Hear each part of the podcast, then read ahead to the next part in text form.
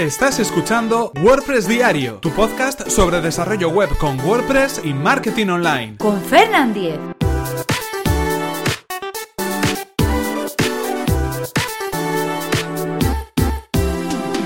...7 de septiembre de 2017... ...cómo eliminar category de la URL de categorías... Hola, ¿qué tal? Comenzamos con un nuevo episodio de WordPress Diario donde íbamos a hablar acerca de cómo eliminar ese término, esa palabra de category que aparece en las URLs de categorías cuando tenemos un WordPress instalado por defecto.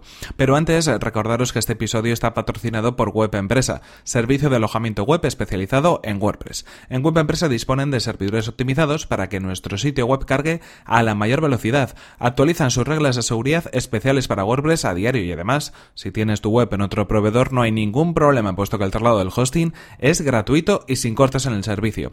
Así que si queréis conocer más sobre el servicio de hosting de Web Empresa, que además recomendamos desde aquí, tenéis toda la información en webempresa.com barra Fernan. Así podrán saber que vais de mi parte y podréis conseguir un 20% de descuento en sus servicios. Y ahora sí continuamos con el tema, o más bien con la pregunta que toca hoy, hoy día jueves, donde ya sabéis que habitualmente damos salida a esas preguntas que, bueno, me hacéis llegar a través del correo electrónico, a través de Twitter o a través de diferentes foros o canales de comunicación. En ese sentido era una pregunta que nos hacía Rubén y lo que preguntaba, entre otras cosas, era cómo se podía eliminar ese término category de la URL de categorías. Estaba trabajando en un sitio web y de, pronto se encontraba con algunos problemas y uno de ellos era ese, que cuando él tenía en sus entradas eh, publicadas le aparecía ese término detrás de su dominio llamado category y antes del nombre eh, del, del, propio post, antes del slash o de la URL que indica el nombre o el título de ese post en concreto.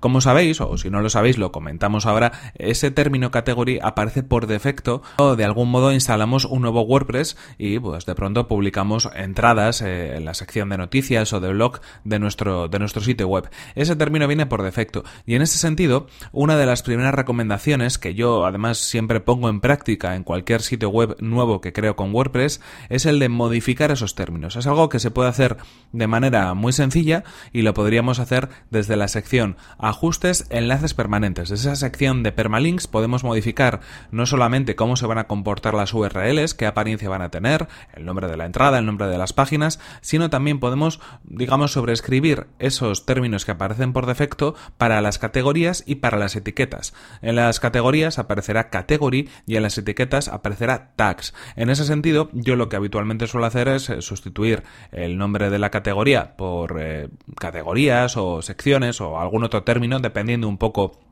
pues de cómo eh, del tipo de web que, en el que estemos trabajando en ese momento y ese término de tag lo, lo, sustituye también pues por etiquetas o por otro tipo de clasificación. Así que en primer lugar una de las recomendaciones que os hago es que sustituyáis ese término eh, que viene por defecto en inglés por uno que sea más comprensible en este caso en castellano pero si estáis trabajando en otro idioma en otro idioma. Aquí mantendríamos esa palabra pero de algún modo eh, pues se modificaría no lo modificaríamos por algo más comprensible en esa dirección URL ¿qué otro forma tenemos para poder de algún modo modificar esa esa categoría o eliminarla directamente en, en cuanto al eh, en cuanto a la URL o al, al, slash que aparece en las, en las direcciones, pues bueno, podríamos utilizar, por ejemplo, también un plugin, un plugin para poder hacer ese tipo de gestión. En este sentido, el plugin que podemos utilizar es Remove Category URL, eh, algo así como Remove Category URL, eh, que como su propio nombre indica, lo que nos va a permitir es, si lo activamos, poder eliminar esa categoría o ese término de la categoría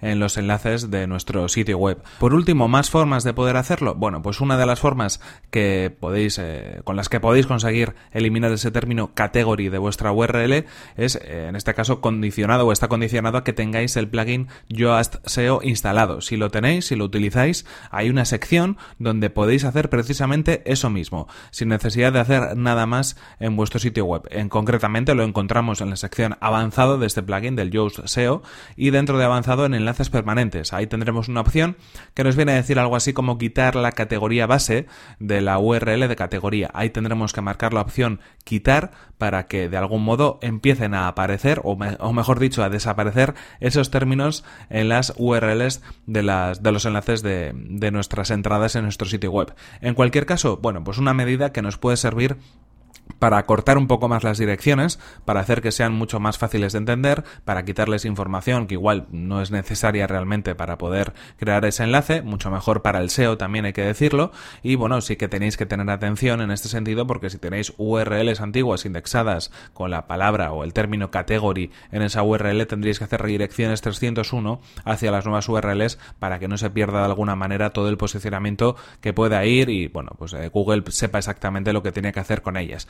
En cualquier caso, bueno, pues aquí quedan las recomendaciones, contestamos a la pregunta de Rubén y ya sabéis que si queréis hacerme cualquier tipo de pregunta lo podéis hacer a través del correo electrónico o a través de Twitter o a través del sistema que vosotros prefiráis. En cualquier caso, esto ha sido todo por hoy. Aquí se nos acaba el tiempo y terminamos este episodio 294 de WordPress Diario. Eso sí, antes recordaros que este episodio está patrocinado por Web Empresa, servicio de alojamiento web realizado en WordPress. Así que si queréis conocer más sobre el servicio de hosting de Web Empresa, que además recomendamos desde tenéis toda la información en webempresa.com barra Fernan. Así podrán saber que vais de mi parte y podréis conseguir un 20% de descuento en sus servicios. Y recordad, como ya os he comentado, que si queréis poneros en contacto conmigo me podéis escribir a fernan.fernan.com.es o a través de mi cuenta de Twitter que es arroba fernan. Muchas gracias por vuestras valoraciones de 5 estrellas en iTunes, por vuestros comentarios y me gusta en iVoox y por compartir los episodios de WordPress Diario en redes sociales.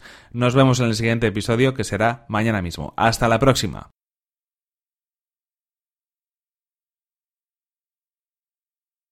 Y bueno, tengo que decir que hoy hago cuatro años de casado con Laura, mi mujer, así que es un día especial para mí y me felicito a mí mismo. Hasta mañana.